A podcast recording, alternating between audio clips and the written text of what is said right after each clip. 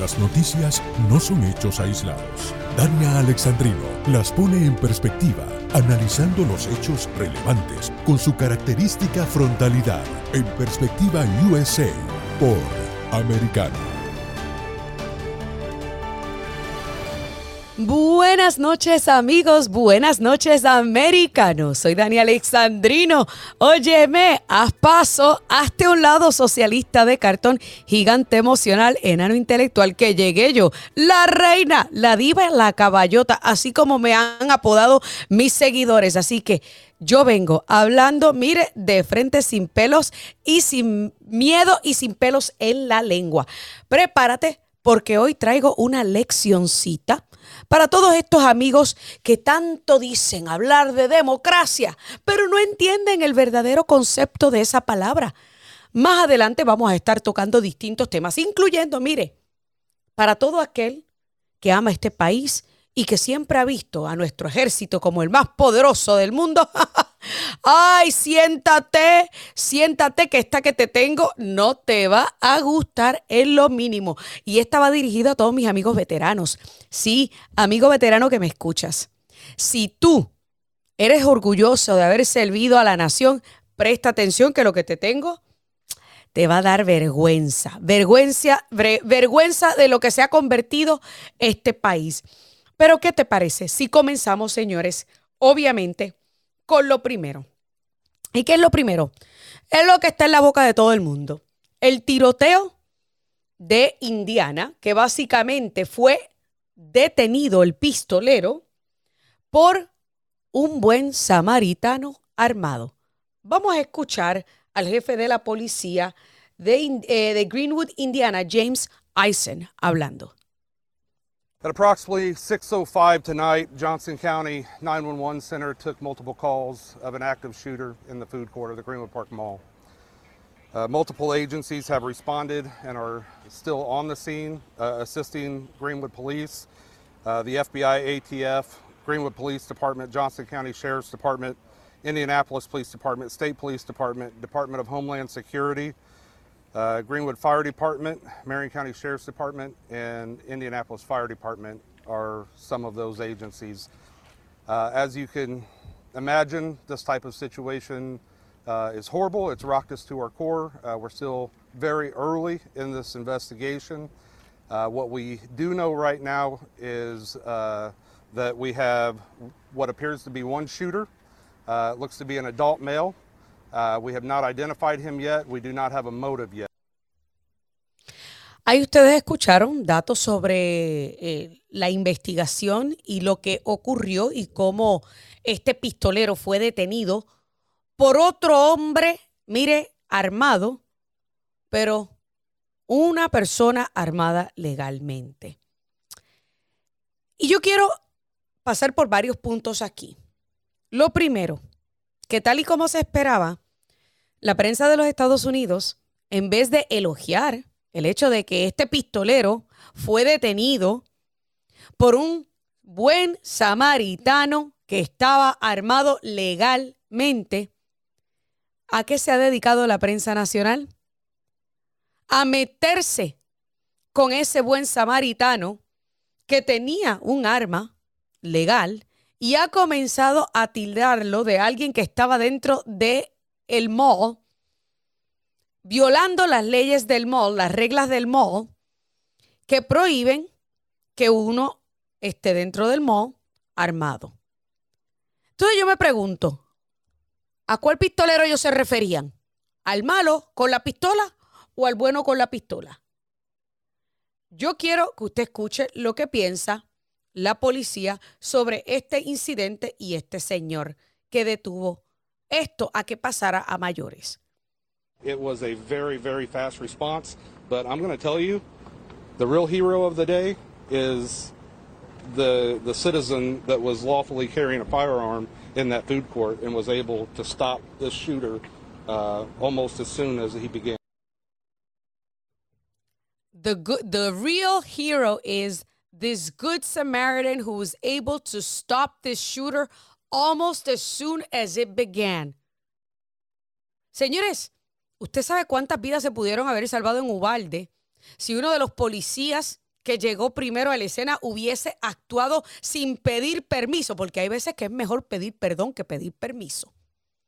Y yo sé que esto es algo que yo he discutido con algunos de nuestros amigos policías que eh, han pasado por nuestro programa, que insisten en defender las acciones de la policía ese día porque nadie sabía los pormenores y X, Y, Z. Yo lo siento, pero basado en el vídeo que yo vi, el primer policía que vio el pistolero debió haberse enfrentado al, al fuego, porque para eso es que los entrenan a ellos.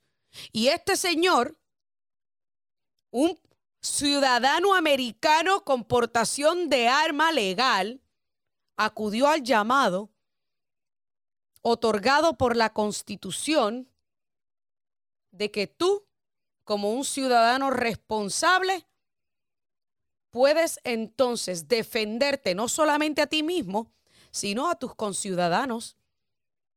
Pero la prensa enfocada, señores, en el hecho de que este hombre detuvo detuvo a un pistolero.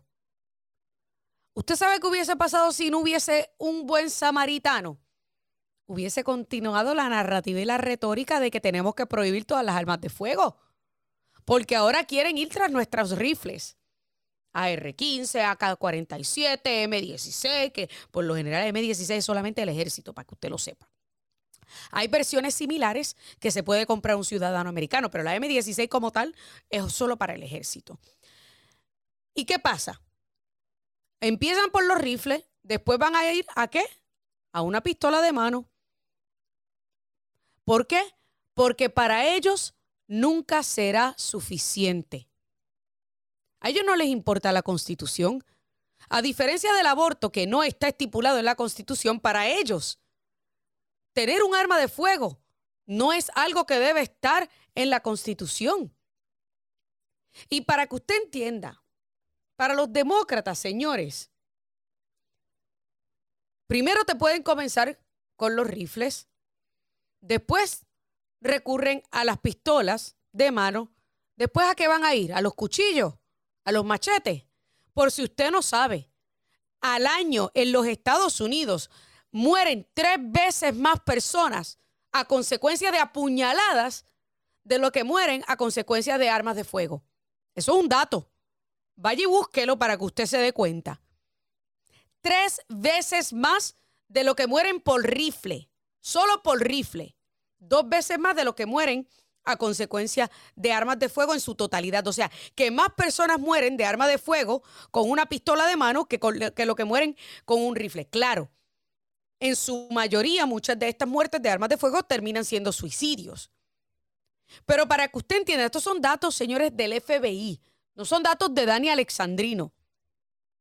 Ahora bien, ¿usted sabe por qué a los demócratas en realidad no le importa de que un ciudadano buen samaritano con un arma de fuego legal detuvo a este criminal de poder eh, desatar una masacre una, un baño de sangre mayor, no les conviene porque no quiere que tú sepas ni entiendas el verdadero propósito de la segunda enmienda de los Estados Unidos. Porque a fin de cuentas, a los demócratas, señores, no le interesa, no le interesa ser tus representantes, porque tú eres que votaste por ello y te representan a ti tus intereses. A los demócratas sencillamente le interesan ser tu líder. Que ellos mandan y tú respondes. Haz lo que te digo, no lo que yo hago. Y a eso es que se resume esto. A control. Poder dejarte sin la habilidad de protegerte a ti mismo y tener que depender de papá gobierno. Pero más allá, yo voy más allá. ¿Usted sabe por qué los Estados Unidos de América lleva más de 240 años en donde hemos podido alternar de poder, de ideologías políticas y partidos sin miedo a caer en tiranía? Precisamente por esa constitución y precisamente por lo que representa la segunda enmienda de la constitución. ¿Por qué? Porque ningún gobierno se va a atrever a convertirse en un tirano totalitario cuando saben que hay más de 400 millones de armas de fuego legales en manos de ciudadanos americanos y que 73 millones de ciudadanos americanos en el país poseen un arma de fuego legal. Ellos no se van a atrever. Porque un gobernante que lo que, lo que le gusta es el poder, le teme a un pueblo armado. Y ellos no quieren temerte. Ellos quieren que tú le temas a ellos. Por eso es que quieren desarmarte. Porque querer prohibir las armas, señores, es una forma en la que el gobierno le dice al pueblo que no confía en ellos, que no confía en ti. Por eso te quieren quitar las armas. Pero cuando un gobierno sabe que su gente está armada, saben que tienen que andar con cuidado. Porque en cualquier momento ese pueblo harto puede rebelarse. Y por esa razón es que nuestro sistema, aunque no es infalible, señores, que quede claro, porque ningún sistema en el mundo es infalible. El, nuestro no es perfecto, pero está bastante cercano de esa perfección.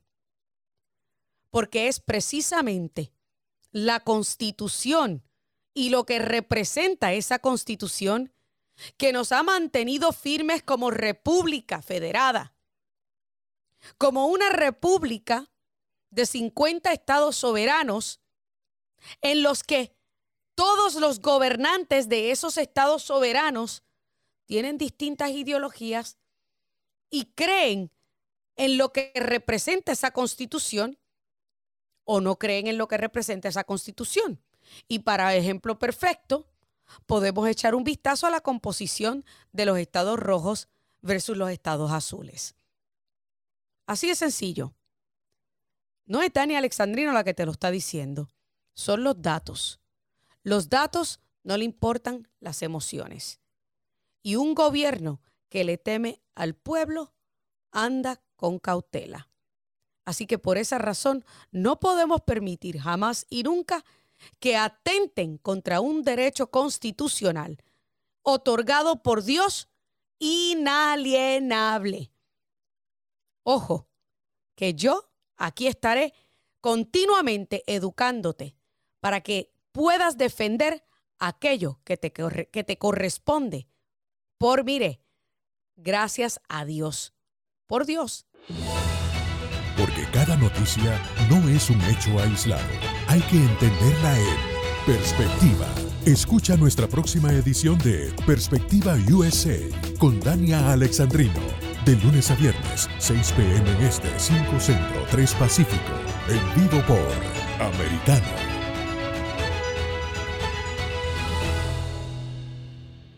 This podcast is a part of the C Suite Radio Network. For more top business podcasts, visit c-suiteradio.com.